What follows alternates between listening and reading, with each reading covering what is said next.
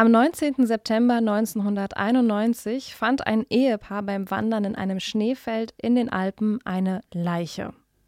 Für viele klingt das bestimmt nach einem Albtraum. Für die Wissenschaft hingegen ist es ein Traum, denn an diesem Tag ist im Ötztal die Gletschermumie Ötzi gefunden worden. Seitdem arbeiten Forschende aus aller Welt an der Mumie und versuchen auf diese Weise mehr über Ötzi und seine Zeit, nämlich die Jungsteinzeit, herauszufinden.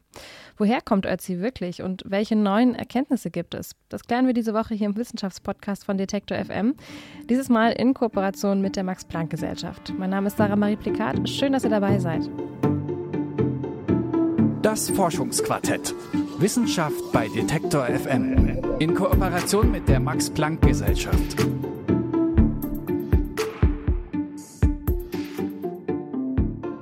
Seit mehr als 30 Jahren fasziniert die Eismumie Ötzi die Wissenschaft und Geschichtsbegeisterte.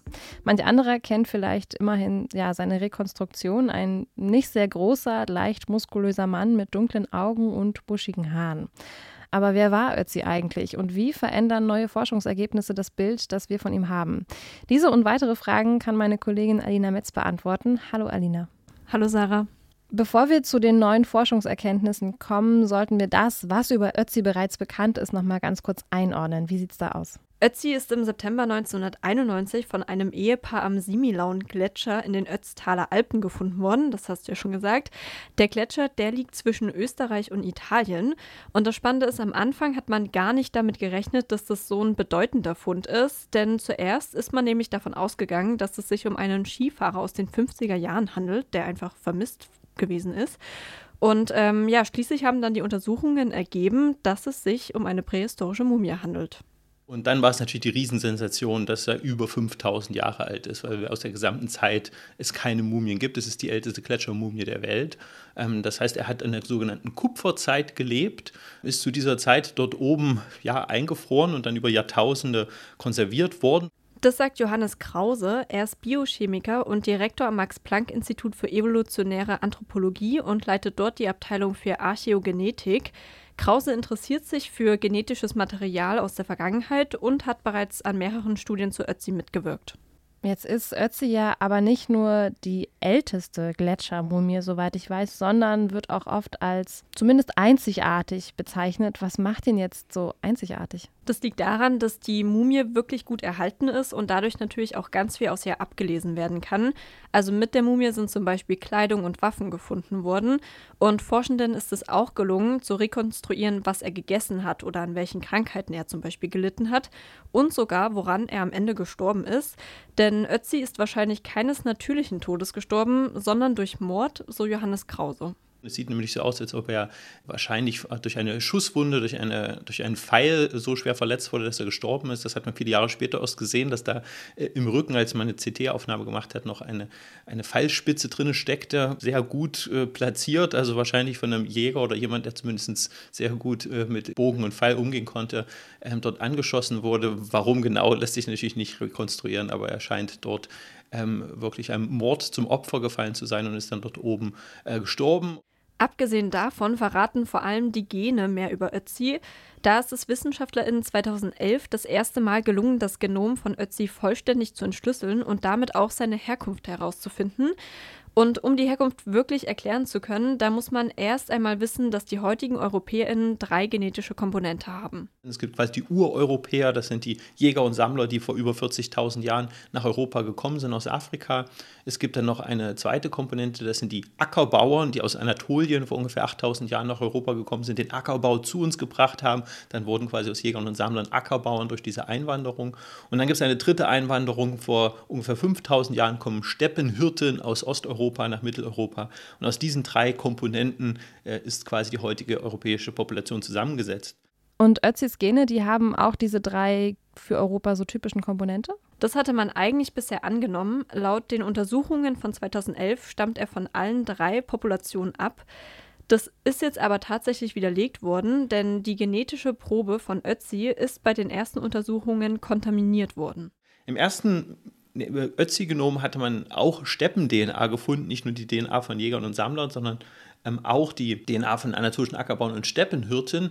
Allerdings hat das nie so richtig Sinn gemacht, weil die Steppenhirten vor 5000 Jahren nach Europa kamen und der Ötzi ist 5300 bis 5400 Jahre alt. Also eigentlich hat das gar nicht gepasst. Jetzt in der neuen Analyse haben wir gesehen, tatsächlich ist die Steppen-DNA nicht da. Das ist wahrscheinlich Teil der Kontamination. Wir haben quasi nur zwei Komponenten im Ötzi-Genom, nämlich die Ureuropäer, die Jäger und Sammler und diese anatolischen Ackerbauern. Und das Spannende jetzt am Ötzi ist, dass er mehr Ackerbauern-DNA hat als jeder quasi äh, Fund aus seiner Zeit. Die Ackerbauer-DNA ist bei Ötzi also quasi überrepräsentiert. Und zwar ist es nämlich so, der Genanteil von anatolischen Ackerbauern in Ötzis Genen liegt nämlich bei ca. 92 Prozent. Der Anteil von den ursprünglichen Europäern, also den Jägern und Sammlern, also die, die quasi zuerst rübergekommen sind, liegt dagegen nur bei ca. 8 Prozent. Das heißt, Ötzi ist genetisch weniger, ich sag mal, ureuropäisch, also weniger Jäger-Sammler als bisher angenommen? Genau. Weiß man denn auch, warum das so ist? Also Johannes Krause geht davon aus, dass Ötzis Volk einfach weniger Austausch mit Jägern und Sammlern und auch anderen europäischen Populationen gehabt hätte.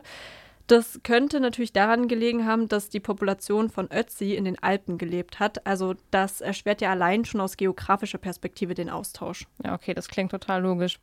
Jetzt wissen wir also, wie sich Ötzis Herkunft genetisch näher bestimmen lässt. Lass uns aber nochmal einen Schritt zurückgehen und ja zu dieser dieser, diesem Prozess, diesem technischen Bereich gehen, also dieser Genentschlüsselung. Entschlüsselung. Wie läuft das denn eigentlich ab? Da werden ähm, zuerst Genproben entnommen, zum Beispiel aus einem Knochen. Das heißt, wenn man jetzt zum Beispiel wie im Fall von Ötzi ein Skelett hat, dann wird in den Knochen gebohrt und von dort wird Knochenpuder herausgeholt und daraus wird dann eine DNA-Probe herausgelöst. Und die wird dann mit Hilfe von Hochdurchsatz-DNA-Sequenzierung entschlüsselt. Klingt kompliziert, ist im Endeffekt sind es Maschinen, die bis zu 20 Milliarden DNA-Sequenzen pro Tag entschlüsseln können. Dazu noch einmal der Archäogenetiker Johannes Krause. Und dann kommt natürlich viel Bioinformatik, das heißt, äh, diese DNA-Sequenzen, die man dort gewinnt, die müssen dann wieder zusammengesetzt werden. Das ist wirklich wie so ein Puzzlespiel. Man hat so kleine Puzzlesteinchen, die DNA ist sehr stark zersetzt nach den Jahrtausenden. Und dann muss man aus den Milliarden von Puzzlesteinchen im Prinzip das Genom wieder zusammenpuzzeln.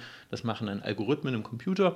Und dann werden diese Genome mit den Genomen von, von heutigen Menschen oder Genomen aus der Vergangenheit verglichen und dann halt Verwandtschaft ähm, gemessen. Das kann jetzt direkte Verwandtschaft sein, also Mutter, Vater, Kind, sage ich jetzt mal. Das können aber natürlich auch populationsgenetische Studien sein. Also man merkt, da kommen am Ende verschiedene Bereiche, wie zum Beispiel die Archäologie, Genetik oder Bioinformatik zusammen, die an der Forschung beteiligt sind. Johannes Kraus interessiert sich zum Beispiel auch nicht nur für die Herkunft von Menschen, sondern auch für Krankheitserreger und genetische Veranlagungen im Laufe der Zeit. Und da hat sein Forschungsteam nun auch herausgefunden, dass Ötzi zum Beispiel auch eine genetische Veranlagung für Übergewicht und Diabetes Typ 2 gehabt hat. Allerdings müssen wir davon ausgehen, dass der Ötzi wahrscheinlich äh, sich doch relativ gesund ernährt hat im Vergleich zu heutigen Menschen. Also, dass sich diese Gene wirklich dann ausgewirkt hätten, dass er Diabetes erkrankt wäre, ist relativ unwahrscheinlich. Er war auch noch nicht so alt. Er war unter 50 wahrscheinlich, als er gestorben ist. Also, wahrscheinlich hätte er es nicht unbedingt. Also, er war mit Sicherheit nicht fettleibig und er hatte auch höchstwahrscheinlich keine Diabetes 2, auch wenn er diese Gene in sich getragen hat. Man muss ja auch bedenken, Ötzi hat, äh, wie bereits am Anfang gesagt, in den Alpen gewohnt und ist ja auch dort gefunden worden. Also wir sprechen hier von über 3000 Meter Höhe. Da braucht man ja auch eine gewisse Fitness, um dann über die Berge zu kommen. Klar, das kann jeder und jede nachvollziehen, der schon mal wandern war und weiß, was solche Steigungen bedeuten.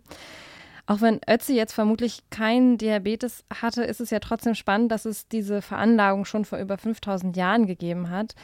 Ist er mit diesen Veranlagungen denn eigentlich typisch für seine Zeit ähm, oder nicht?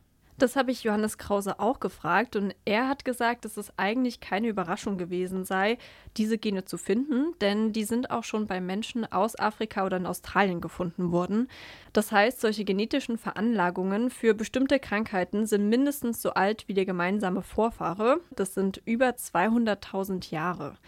Und das bedeutet wiederum, so ein Gen könnte auch bei anderen Menschen aus Ötzis Volk vorhanden gewesen sein. Die Frage ist halt nur, ob Ötzi am Ende darunter gelitten hat oder halt nicht. Und da geht Krause aufgrund der Umstände und der bisherigen Analyse eben nicht von aus. In Bezug auf andere Merkmale von Ötzi, die wir inzwischen kennen, ist es aber noch zu früh, um zu sagen, ob er wirklich repräsentativ für seine Zeit und auch für die Region gewesen ist. Da fehlt einfach der Vergleich durch andere Mumien oder auch Skelettfunde zum Beispiel. Okay, welche anderen Merkmale sind das denn und gibt es zu diesen Merkmalen auch Neuigkeiten? Ja, also eine Neuigkeit scheint es da zu geben und äh, die betrifft sein Aussehen. Du hattest es ja am Anfang schon mal gesagt. Wir haben, glaube ich, alle einen ungefähres Bild von Ötzi vor Augen. Der war rund 1,60 Meter groß, ähm, relativ fit und leicht muskulös, hatte braune Augen und Haare und eine Hautfarbe, die ja vor allem für den mediterranen Raum typisch ist. So wird er zumindest in Museen dargestellt. Ähm, doch zwei Merkmale sollen nun nicht mehr stimmen, so Krause. Zum einen soll er wahrscheinlich eine Glatze gehabt haben und zum anderen soll seine Haut deutlich dunkler gewesen sein. Also wir gingen bisher davon aus, dass es äh, vielleicht eher so mediterraner Typ ist von der, von der Hautfarbe, von der Pigmentierung her. Wir können jetzt aber sagen, dass es dunkler ist als jede heutige Population in Europa. Also sogar dunkler, als wir jetzt in Sizilien oder in Andalusien heutzutage finden. Ähm, und das ist vielleicht auch gut wiedergespiegelt, wenn man sich die Mumie selbst anschaut. Die Mumie ist relativ stark pigmentiert. Ist jetzt vielleicht ein komischer Vergleich, aber ich musste an Holz denken, das ja auch mit den Jahren nachdunkelt. Passiert das auch bei Haut, je älter sie wird? Also genau das hat man auf jeden Fall am Anfang ähm, vermutet. Also man sieht es ja auch, anderer Vergleich, aber ähnlicher Vergleich, ähm, wenn man jetzt zum Beispiel Fleisch betrachtet und wenn man da ein Stück Rindfleisch trocknet, dann wird das auch mit der Zeit dunkler. Und bei Ötzi hat man ähm, ja, sich zwar ursprünglich über die dunkle Hautfarbe gewundert, das dann aber im Endeffekt auf die Mumifizierung und auch auf die Konservierung geschoben, bis das dann halt bei den neuesten Untersuchungen widerlegt worden ist. Ja, und stattdessen handelt es sich um Ötzis tatsächliche Hautfarbe. Hm, das klingt in der Wissenschaft für mich so ein bisschen wie, wie ein Bias. Ja, das ist es im Endeffekt auch. Also, ähm, genau, es hat ja primär gar nichts mit, mit der Forschung zu tun, sondern einfach mit uns und mit unserer Wahrnehmung. Am Anfang hatte die Rekonstruktion von Ötzi, die man im Museum finden konnte, auch zum Beispiel blaue Augen gehabt, weil man sich so einfach die Vorfahren der EuropäerInnen vorgestellt hat. Und ähm, genau, dementsprechend hatte der am Anfang halt helle Haut und blaue Augen. Dann hat er dann ein paar Jahre später schon braune Augen bekommen, weil man festgestellt hat, okay, es war halt doch anders. Und ja, jetzt bräuchte er eigentlich im Endeffekt äh, fast eine Glatze, zumindest Ansätze davon und ähm, eine dunklere Haut im Museum ist auch interessant, wie sich im Prinzip auch unser Bild vom Ötzi verändert mit neuen genetischen Erkenntnissen und wie sich im Prinzip auch zeigt, dass natürlich die Grundannahme, dass auch, die auch verständlich ist, dass man in den 90er Jahren dachte, dass er typischer Europäer war mit blauen Augen, dass er sich jetzt am Ende herausstellt, dass er dunkle Haut, dunkle Augen und quasi anatolischer Herkunft ist, äh, ist natürlich eine völlig, völlig neue ähm, dann doch Erkenntnis, die aber auch ein bisschen mehr der Mumie entspricht, wenn man sich die Mumie anschaut. Äh, also das zeigt so ein bisschen auch eine gewisse Prädisposition für bestimmte Bilder, die man in seinem Kopf trägt. Und das ist äh, quasi auch sehr, sehr interessant, das jetzt für den Ötzi zu sehen. Da ist also auch viel von unserer eigenen Wunschvorstellung in die bisherige Rekonstruktion mit Ötzi eingeflossen. Hm, abschließend würde ich noch gerne fragen, gibt es denn konkrete Pläne, wie es nun mit der Forschung um Ötzi weitergeht? Also das Genom steht ja jetzt für Forschende weltweit zur Verfügung. Krause kann sich vorstellen, dass viele von ihnen nach weiteren Krankheiten forschen werden und danach, ob diese Krankheiten dann eben auch bei Ötzi ausgeprägt gewesen sind. Das könnte dabei helfen, um auch die Evolution von Krankheitserregern quasi insgesamt besser zu verstehen. Mhm. Wer war Ötzi und was bedeuten die neuen Forschungsergebnisse zum vielleicht ja spektakulärsten Gletschermumienfund Europas für die Wissenschaft? Darüber hat meine Kollegin Alina Metz mit Johannes Krause vom Max-Planck-Institut für evolutionäre Anthropologie in Leipzig gesprochen. Danke für deine Recherche, Alina. Gerne.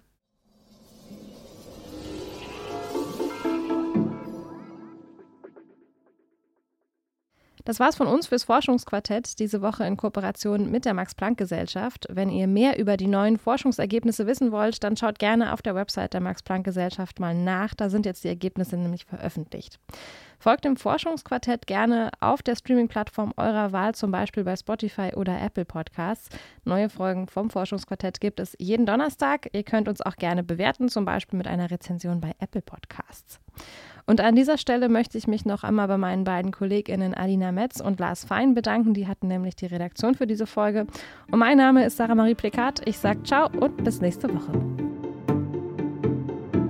Das Forschungsquartett. Wissenschaft bei Detektor FM. In Kooperation mit der Max-Planck-Gesellschaft.